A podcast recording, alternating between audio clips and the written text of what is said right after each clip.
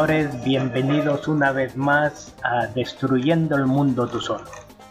Hoy vamos a hablar de un tema, de una discusión que se daba en los años 1700, en la que se discutía la relación que tenía el individuo con la sociedad y el poder.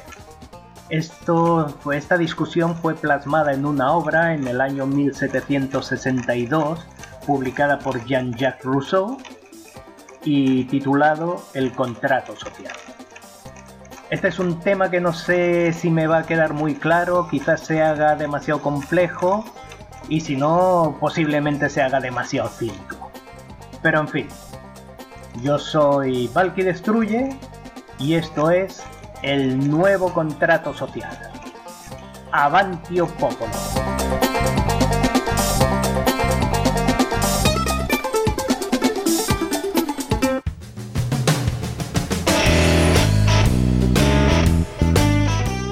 Bueno, para afrontar el tema de este nuevo contrato social, lo primero que vamos a hacer es ver un poquito lo que decía Rousseau en su contrato social. Lo primero que nos puede llamar la atención es que él decía que todos los hombres nacen libres e iguales por naturaleza, cosa que hoy en día sigue igual. Todos nacemos solos, desnudos y, con frío, pero al cabo de un minuto ya las cosas cambian. ¿De acuerdo? Mientras a uno los van a criar en una cuna de oro, a otro los van a criar en un envoltorio de papel de aluminio. Una cosa muy interesante de Rousseau es que ya en su contrato social parece que intuye cuál va a ser el siguiente contrato social, ese del que hoy vamos a hablar. Y es que en un momento dado él nos dice que el hombre ha nacido libre y sin embargo por todas partes se encuentra encadenado. Y vamos a ver cómo hemos llegado nosotros a esas cadenas, cómo hemos llegado a esa posición ya de esclavitud del siglo XXI. La siguiente idea que nos presenta Rousseau es la de que el objetivo de todo pueblo es conseguir abundancia y paz. Bueno, él dice abundancia y paz, nosotros lo vamos a llamar de otra forma, vamos a volver otra vez a la constitución de los Estados Unidos donde se proclama que toda persona tiene el derecho de buscar la felicidad. Muy bien, y voy a repetir eh, una vez más, y no me voy a cansar de repetirlo, cuál es el sentido de la vida. El sentido de la vida no es otro que el de vivirla, vivir la vida, entonces quiere decir que la vida, ese, ese sentido se encuentra en el tiempo, el tiempo que transcurre desde que nacemos hasta que morimos. Ese tiempo es el que tenemos que vivir para darle un sentido a nuestra vida, pero no es darle, no es vivir eh, una vida monótona, una vida también con poco sentido, sino es una vida de felicidad. Así que el sentido de la vida está en vivir nuestra vida con el máximo de felicidad posible, persiguiendo la felicidad. Eso es un poco lo que nos está diciendo en esta primera idea Rousseau. Eh, la segunda idea que nos dice es que los países para funcionar bien tienen que tender a una sociedad homogénea una sociedad eh, igualitaria. Y esto, por supuesto, en nuestro mundo actual eso no existe, ni en el suyo tampoco existía. Y sí, tenemos que intentar eh, tener una sociedad más homogénea, pero en ciertos aspectos lo podemos intentar que eso ocurra. Pero en otros, como es el económico, en la mentalidad que tiene hoy el ser humano, eso no lo podemos ni intentar porque no va a ocurrir. La economía, eh, por la mentalidad humana, no puede ser homogénea, ha de ser desequilibrada. Es decir, cuando, cuando llegue el superhombre que nos prometió Nietzsche, quizás cambie la mentalidad y el valor de la persona lo va a poner, por ejemplo, en el agradecimiento de otra persona. Cuando ese valor sea el máximo valor que podemos recibir, entonces quizás sí que podemos llegar a crear una sociedad homogénea en la parte económica.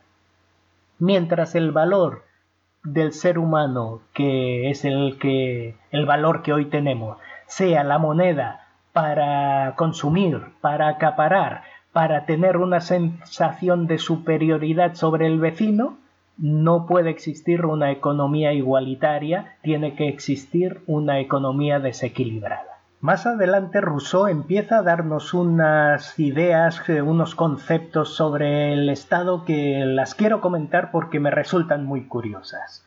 La primera sería que él nos dice que cuanto más crece el Estado, más disminuye la, la libertad. Pues si esa es una verdad, yo no lo sé, pero eso es lo que él afirma. Si eso es una verdad, imaginaos qué libertad tenemos actualmente en unos estados que se han convertido en la mayor empresa de un país. El Estado es la empresa que más empleo da, que a más gente contrata.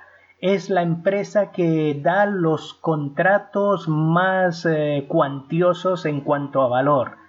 Es la mayor empresa de un país. Esos son los estados. Y es una empresa que ya resulta tan costosa que en muchos países no pueden pagar esa empresa. Con lo que consigue la empresa como ingresos, no puede pagar esa empresa estatal, con lo cual se va endeudando.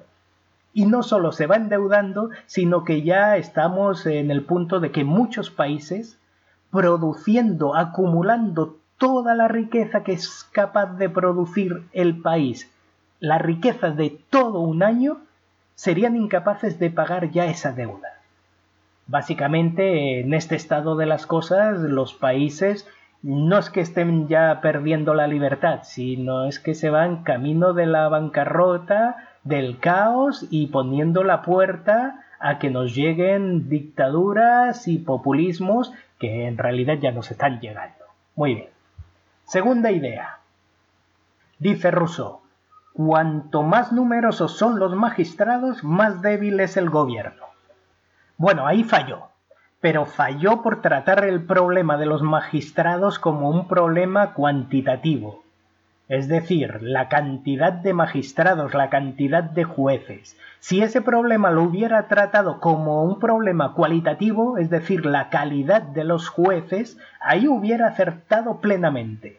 ¿Por qué? Porque hoy vemos que existe un contrapoder, también surgido de una idea muy buena de la Revolución Francesa, que fue la separación de poderes, pero ahora ha surgido un contrapoder que ya no se contrapone al poder legislativo, al poder ejecutivo, se contrapone directamente a la democracia, es decir, al poder del pueblo, al poder que le da eh, sentido a la existencia del Estado, que es el pueblo.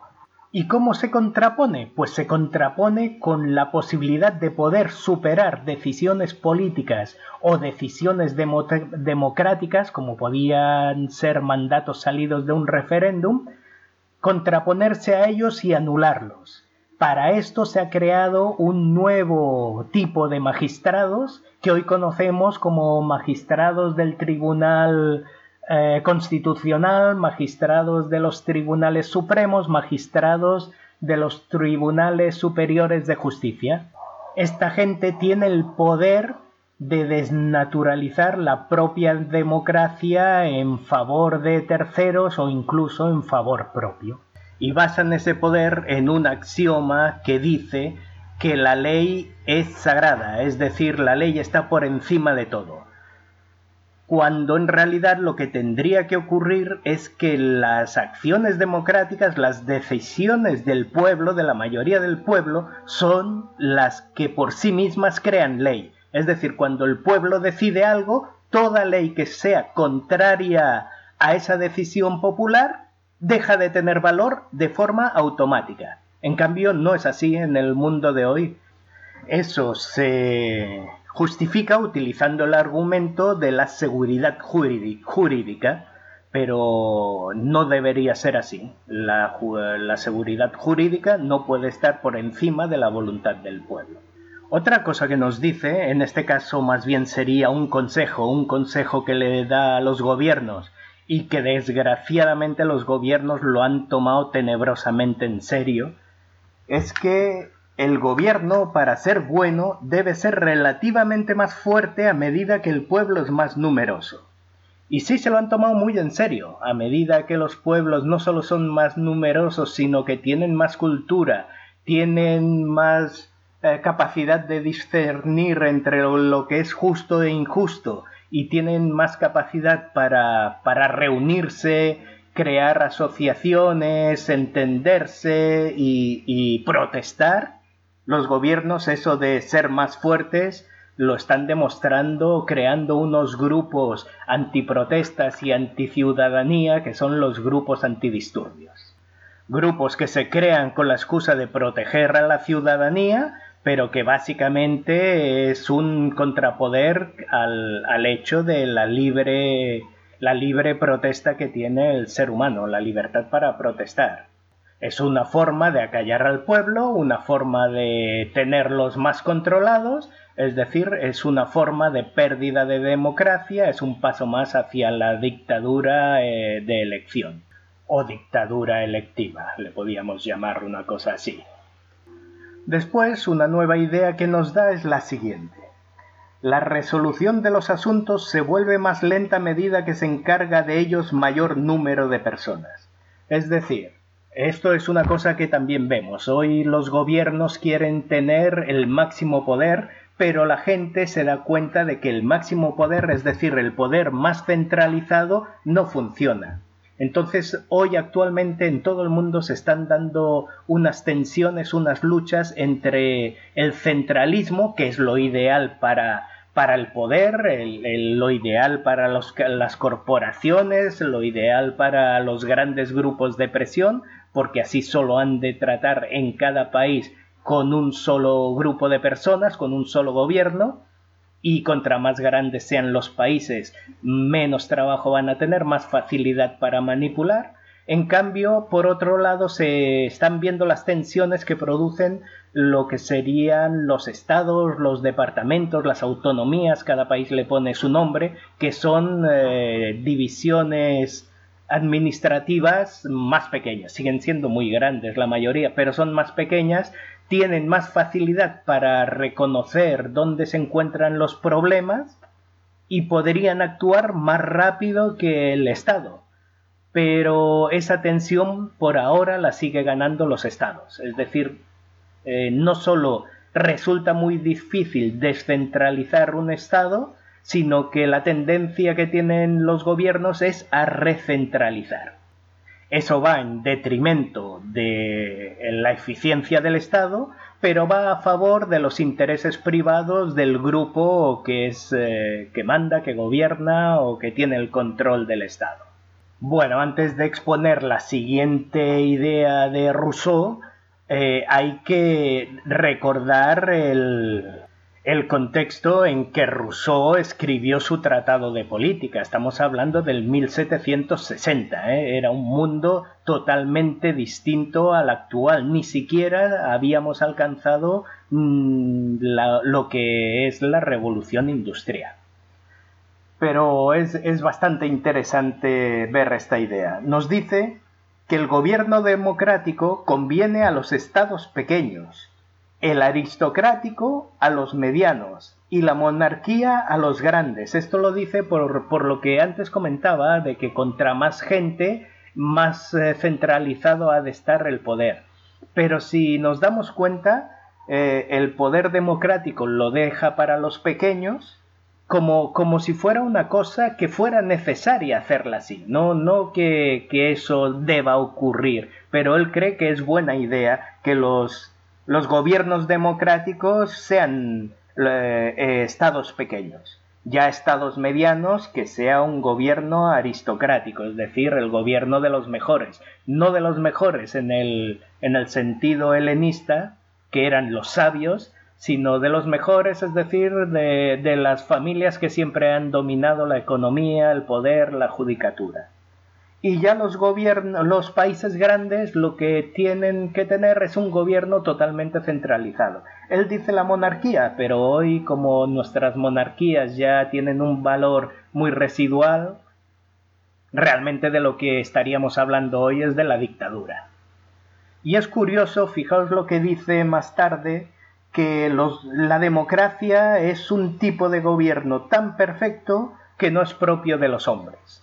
Es decir, esta perfección solo puede funcionar en grupos muy pequeños. Y es curioso que él diga o haga esta clasificación diciendo cómo él cree que se llevarán mejor, se, se gobernará mejor un país u otro, porque hoy de forma casi instintiva los países han acabado así. Si vais a ver cómo se gobierna una China, una India, unos Estados Unidos, una Rusia, prácticamente son dictaduras. ¿eh? Los, que, los que llegan al poder, aunque, sea, aunque la mayoría llegan por democracia, no es el caso de China, y, o sea, por elecciones, que no es el caso de China y las de Rusia también son muy cuestionables, pero al final el que tiene el poder prácticamente hace lo que le sale de los huevos, con, con un pequeño contrapoder que puede venir de las cámaras legislativas y, de los propios magistrados, los magistrados de, del primer nivel, no los grandes magistrados de los que hablábamos antes. De alguna forma, lo que decía Rousseau en nuestros tiempos se está cumpliendo. Los gobiernos de los grandes países son bastante dictatoriales, los gobiernos de los países medianos eh, hay un grupo, unos grupos de presión, unos grupos económicos, unos grupos de familiares de poder que los dominan y los pequeños países pues funcionan más democráticamente.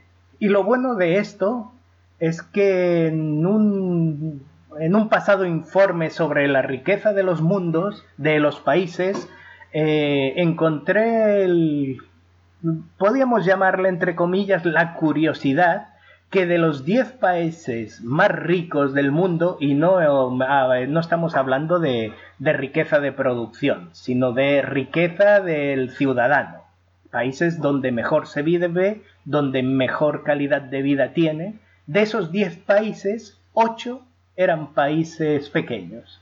Es decir, si Rousseau dice que los países pequeños mejor se gobiernen con democracia, entonces, y vemos que el resultado de esos países pequeños democráticos es la riqueza y el bienestar de los países, pues bueno, quizás tengamos que empezar a pensar qué hacemos con nuestros grandes países. Quizás habrá que empezar a pensar si no es hora ya de de destruirlos y cortarlos a pedacitos para que funcionen mejor. Bueno, también de esto hablaremos en otro programa. Aunque siguiendo con este argumento, Rousseau dice unas cosas que en la realidad vemos que son totalmente contrarias.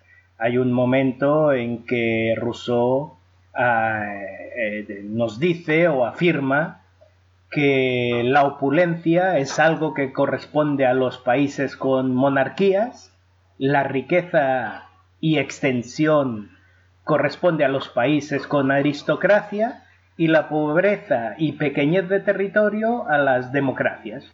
Y como os acabo de decir, en lo de las democracias acertó en la pequeñez de territorio, pero en lo de la pobreza la cagó totalmente. La última idea que Rousseau, la última idea que vamos a comentar sobre, sobre Rousseau es eh, una que parece hacer una contraposición a lo que nos decía antes de ese poder de magistrados, es decir, esa forma de contrapoder a la democracia que se ha instaurado hoy en los países a través de esa magistratura, magistratura de primer nivel y que es algo que interesa a los, a los eh, a las élites de poder porque esa magistratura puede hacerle contraposición a la democracia, que puede tener decisiones eh, distintas o no alineadas con los intereses, sobre todo económicos, de, de esa pequeña élite.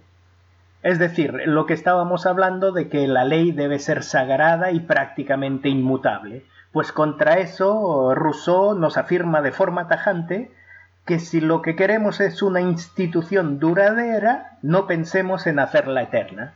Es decir, la institución, la democracia, tiene que ser más líquida, que es un término que está teniendo mucho auge actualmente. Es decir, la democracia ha de ser capaz de ir moldeándose con el paso de los tiempos, con el paso de las nuevas costumbres, con el paso del nuevo pensar de las nuevas generaciones. Esto hoy día no ocurre, los estados son muy rígidos y estamos entrando en un conflicto que puede acabar en, serios problemas de, revueltas. Eh, si el Estado no es flexible en unos momentos de tanto cambio, de esta creación de casi una nueva sociedad, el problema se nos echa encima. Bueno, hasta aquí ya hemos visto de forma muy superficial lo que era el primer contrato social, el contrato social que acabó definiendo eh, Jean-Jacques Rousseau, aunque ya antes había otras personas que estaban planteando esta idea de contrato social. Pero vamos a dejarlo ahí. Ahora lo que vamos a hacer es ver el nuevo contrato social. Si el contrato social de Jean-Jacques Rousseau eh, lo que hacía era definir la relación que tenía el individuo con la sociedad y la sociedad con el Estado, que finalmente acaba siendo una relación individuo-Estado, aquí lo que vamos a ver en el nuevo contrato social es la relación que existe entre el, individuo y la economía, y el ciclo económico que es el que va a mover al individuo en su, en su propia vida, en su quehacer diario. Lógicamente no estamos hablando de un contrato social escrito ni firmado, sino simplemente extraído de la realidad de nuestra sociedad. Es un contrato que al no estar firmado eh, lo cumplimos como fuerza prácticamente del destino, pero que nada nos obliga a cumplirlo. Entonces, para entender el nuevo contrato social, lo primero que vamos a hacer es definir un poco los actores y los elementos que van a participar en él. Como actores vamos a tener dos actores. Uno va a ser el poder, la élite. Y un segundo actor eh, van a ser los generadores de ingresos propios. ¿De acuerdo? Es un poco, un poco confuso quizás así de entrada, pero solo va a haber estos dos actores. El del poder, una pequeña élite, y el resto, todos los que no tocan poder, son generadores de ingresos propios. Y aquí no solo entra el asalariado, entra también el profesional, entra el microempresario, el, el como diríamos, el autónomo que se dice en España, el, las pequeñas empresas, las microempresas, las empresas medianas, incluso las grandes empresas, los grandes empresarios que no estén tocando poder. Todo esto es, eh, entra dentro del, del actor de generadores de ingresos propios. Y por otro lado, vamos a tener tres elementos que van a jugar, van a ser los con los que se juega para crear este ciclo económico entre poder y generadores de ingresos propios. Estos tres elementos son, por un lado, el tiempo, por otro lado, la moneda, que es la representación del valor, y por un tercer, eh, eh, un tercer elemento va a ser el elemento de la sensación de superioridad. Esto sí que es una cosa compleja de entender así de entrada, pero ahora que lo vayamos explicando y sobre todo al final, cuando montemos el ciclo económico que el cual constituye el actual contrato social, se va a entender. Bueno, veamos. El poder. El poder es aquel grupo reducido de personas que controlan todas las funciones legislativas, es decir, tanto la normatividad como la propia estructuración del país. Y además tienen el control sobre la moneda, ¿eh? el, segundo elemento del que hablamos, eh, la moneda. el, poder controla la moneda. Controlar la moneda quiere decir que está controlando la creación de moneda la distribución de moneda y el valor de la moneda. Esas tres cosas las está controlando y las está decidiendo el primer actor que era el poder. El segundo actor, los generadores de ingresos, son todas las personas que trabajan a cambio de un salario, de unos ingresos. ¿eh? Ya hemos dicho que da igual si son profesionales, si son pequeños empresarios o grandes empresarios. Están creando unos ingresos, unas riquezas y no están en el grupo de élite. Ahora vamos a ver los tres elementos. El primero es el tiempo. El tiempo es el que define los ingresos, la cantidad de ingresos que tenemos las personas que generamos ingresos. Y a pesar de que existe una escala salarial que es eh, en la que se valora el tiempo de cada persona, el tiempo que cada persona emplea en sus oficios, en sus trabajos, esta escala salarial puede eh, darle más valor al tiempo o menos valor, pero no es el, no es el que va a definir los ingresos reales que tenemos. Entonces, esa escala salarial realmente lo que va a valorar va a ser el esfuerzo del trabajo, va a ser los conocimientos de la persona, incluso puede ser eh, los contactos de, de la persona. Pero eso no va a definir los ingresos reales, ya que podíamos tener, por ejemplo, el caso, imaginemos un futbolista al que se le ofrece un millón de euros por minuto jugado estaría en una escala salarial estratosférica. Pero al cabo de tres años ese futbolista no ha pisado el campo, es decir, sus ingresos han sido cero, está arruinado. Por eso la importancia de los ingresos está en el tiempo, porque el tiempo significa el cambio que nosotros hacemos de nuestro tiempo por moneda. Es decir, que estamos vendiendo nuestro tiempo y entonces, por en consecuencia, estamos vendiendo parte de nuestra vida. Ese es el primer elemento. El segundo elemento es la moneda y la moneda es lo que nos van a entregar a cambio de la venta de nuestra, de nuestra parte de vida a alguien que se va a lucrar de nuestro trabajo. Muy bien. Este, este, valor de esta moneda también lo está controlando la élite. La élite ya hemos dicho que va a controlar el valor de la moneda. Entonces, esta moneda lo, lo que va a hacer es relacionar el tiempo que nosotros hemos vendido a cambio de la adquisición de una sensación de superioridad, que es lo que nosotros vamos a tomar por felicidad, que es una falsa felicidad. Eso nos lo han vendido y lo hemos comprado, pero es una falsa felicidad. Por lo tanto, este tercer elemento, que es la sensación de superioridad, eh, es algo que se está intentando igualar al concepto de felicidad y que esta, esta igualación viene de una programación social que nos han ido haciendo y que nosotros hemos ido aceptando en la cual con la moneda vamos a conseguir algo que anhelamos para nuestra vida. Es decir, vamos a vender una parte de nuestra vida para supuestamente conseguir algo que anhelamos para nuestra vida. Ya tenemos los tres elementos. Ahora vamos a ver cómo funciona el nuevo contrato social, cómo es el ciclo de este contrato social. Es muy sencillo. Lo que vamos a hacer en primer lugar es tomar un periodo de tiempo estándar, que es el tiempo que va a definir el ciclo.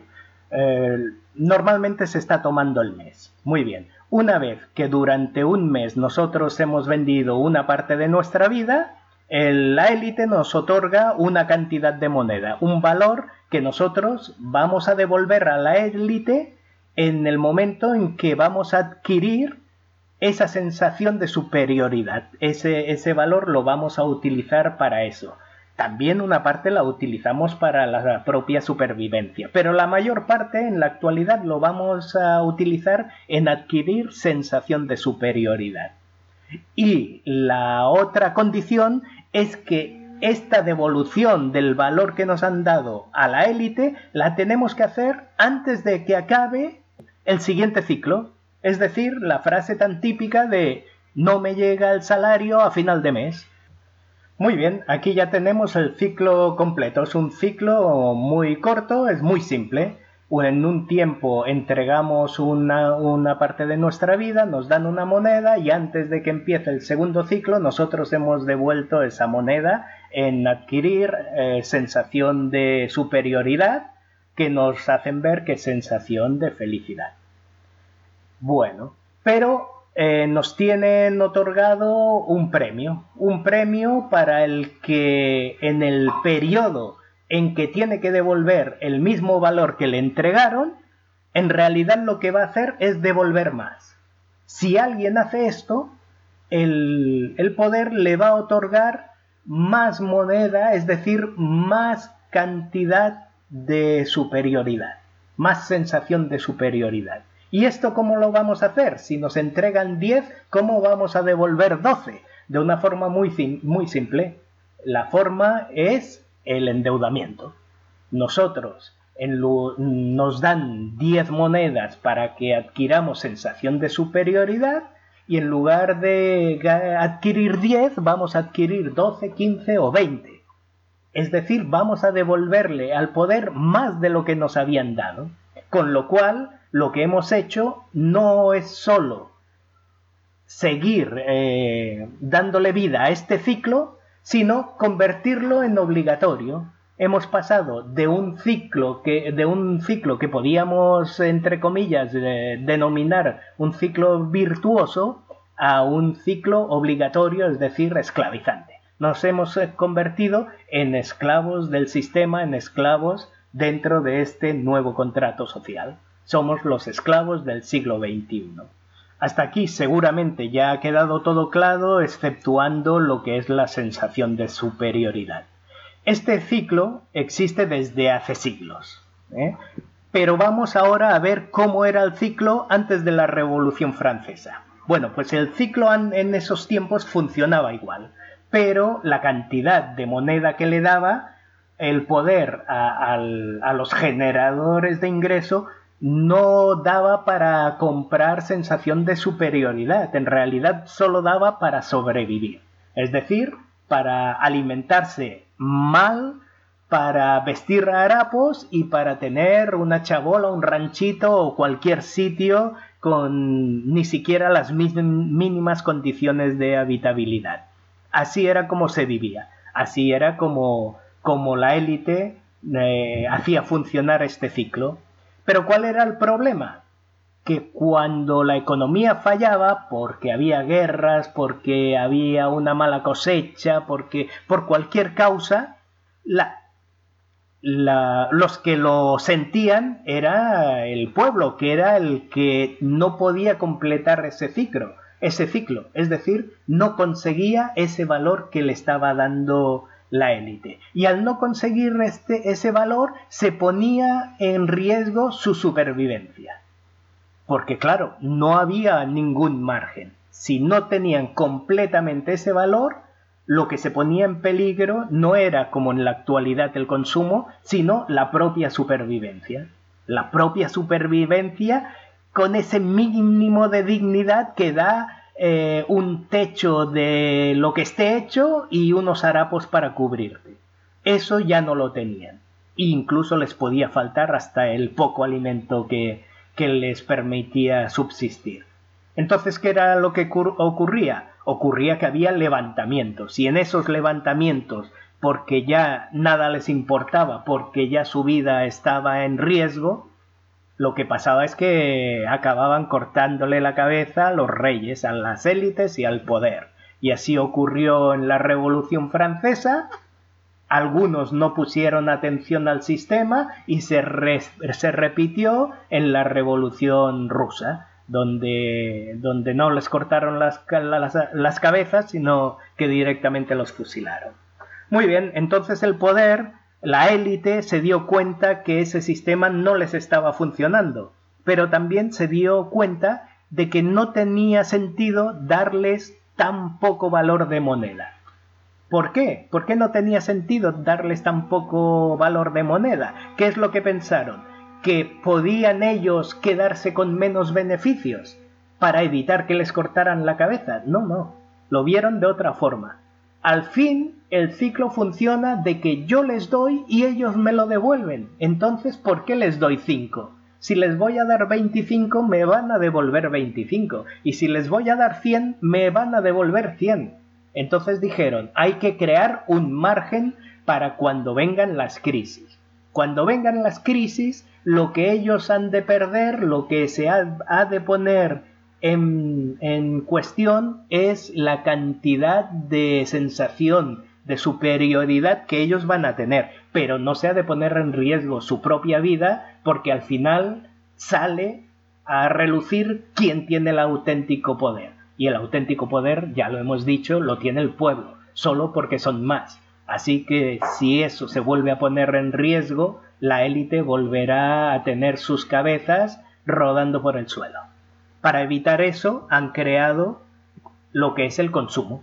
Es decir, nos siguen entregando una parte para la subsistencia, más que subsistencia, una buena alimentación, más que unos andrajos, ahora ya es una ropa, más que un ranchito, ahora ya es una casa, un apartamento más grande, más pequeño, pero con, con buenas condiciones de habitabilidad. Y el resto nos lo dan para consumir, para conseguir esa sensación de poder. Y esa sensación de poder nos la hacen igualar a la felicidad. ¿Cómo lo hacen? Muy bien. Primero, igualándolos igualándonos a los propios reyes, a la propia élite. Es decir, ¿qué es lo que tiene un rey? Un rey muestra su poder, muestra su poder sobre todo mostrando sus riquezas. Hoy en día nosotros podemos igualarnos a un rey mostrando nuestras riquezas. Aunque no nos igualemos al rey, nos igualamos a nuestro jefe, nos igualamos a un ejecutivo, a un abogado, cuando nosotros nos dedicamos a apretar tuercas en una fábrica. Somos los doblatubos de una línea de montaje. Pero nos podemos igualar a ellos ¿cómo? Pues en el bar donde nos juntamos unos y otros, simplemente sacando nuestro celular que es del mismo nivel que el del ejecutivo. O simplemente, eh, mientras estoy barriendo las oficinas, paso a limpiar el despacho del, del jefe, del gerente, y ahí me pongo a, a conversar qué bonita es la China, que es unas vacaciones que hemos hecho los dos. Él se metió la mano en el bolsillo y se compró el pasaje a la China en buenos hoteles con toda la familia, mientras yo pasé por un banco, pedí un crédito y también viajé a la China endeudándome por tres años. Pero ahora que estoy barriendo la oficina, puedo igualarme al jefe y entre los dos comentar lo bonito que es la China. Muy bien, pues esa es sensación de, de superioridad. Me siento ya como un jefe. Pero no solo es eso, no solo viene por esa propia sensación de las cosas que consigo, hay cosas que me hacen ver que si las tengo también son también es felicidad. Es decir, cuando a mí alguien me dice conduce tal carro porque es el carro de la gente libre. Si yo quiero ser libre, no voy a dejar el trabajo y dedicarme a utilizar mi vida en lo que a mí me guste lo que voy a hacer es vender más tiempo de mi vida en comprarme el carro de los que son libres. Y así seré más feliz porque ya seré libre. O si no, me van a decir, este es el reloj de los, de los jóvenes bien preparados, bien estudiados, felices y triunfadores. Y yo, que ya os digo que estoy haciendo agujeros para poner postes para la electricidad, me compraré ese reloj y ya iré por el mundo mostrando el reloj como un joven bien preparado a mis 48 años, mi barriga y mi calvicie, como un joven bien preparado y triunfante. Bueno, pues eso es lo que nos venden y eso es a lo que le vamos a llamar sensación de superioridad. Y esa sensación la vamos a pagar entregando parte de nuestra vida. Así tenemos que todo este ciclo es muy sencillo, es muy corto. Es así de fácil y es así de generalizado. Entregas tu vida a cambio de una falacia y si quieres más solo has de vender tu vida futura, es decir, esclavizarte. Y esto rige para todas las personas que trabajan por dinero en el mundo. Y hasta aquí hemos llegado. Ha sido una cosa fantástica que nos ha alegrado el día ver este nuevo contrato social, lo bonito que es el mundo y lo bien que estamos dirigiendo nuestra vida. Estamos orgullosos, con el corazón hinchado de felicidad y yo no os puedo más que decir que si os ha gustado esto, pues que sigáis escuchándome y ya si os ha dado placer, os ha hecho despertar vuestra vena masoquista, pues ya hasta suscribíos, porque esto va a seguir. En fin, que esto ha sido Destruyendo el Mundo tú solo. Yo soy Valky Destruye, os deseo un muy feliz día a pesar de lo que hemos hablado y una, eso sí, feliz destrucción. Hasta muy pronto.